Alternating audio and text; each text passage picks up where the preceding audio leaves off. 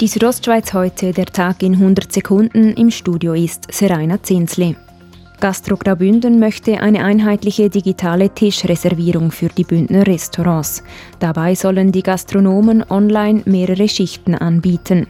So soll die Kapazität erhöht werden. Auch für den Gast bringe das Vorteile.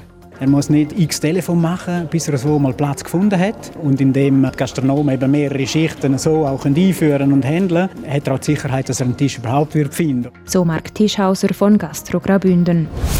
Die Bündner SP verlangte heute im Parlament dem Grossen Rat einen Gesamtarbeitsvertrag für das Personal im Gesundheitswesen. Denn laut SP-Parteipräsident und Grossrat Philipp Wilhelm sei klar, dass wir bessere Arbeitsbedingungen brauchen, dass es immer mehr Fachleute braucht, aber viele den Job wieder verlassen und die Belastung für die Verbleibenden im Beruf steigt.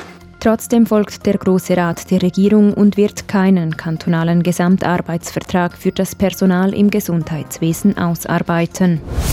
Auch die Wolfspolitik war heute Thema im Bündner Parlament.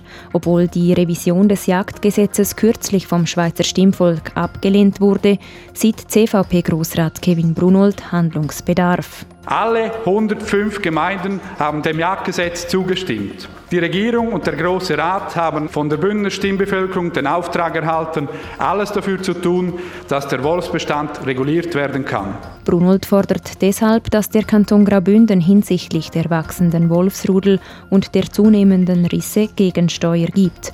Ein entsprechender Auftrag wurde heute im Großen Rat klar angenommen. Deutschland hat die Schweiz und Liechtenstein heute zum Corona-Risikogebiet erklärt. Bislang standen lediglich ein paar Kantone auf der Risikoliste. Ab Samstag gilt jetzt aber für alle, die aus der Schweiz nach Deutschland reisen, sie müssen in Quarantäne. Die Südostschweiz heute, der Tag in 100 Sekunden, auch als Podcast erhältlich.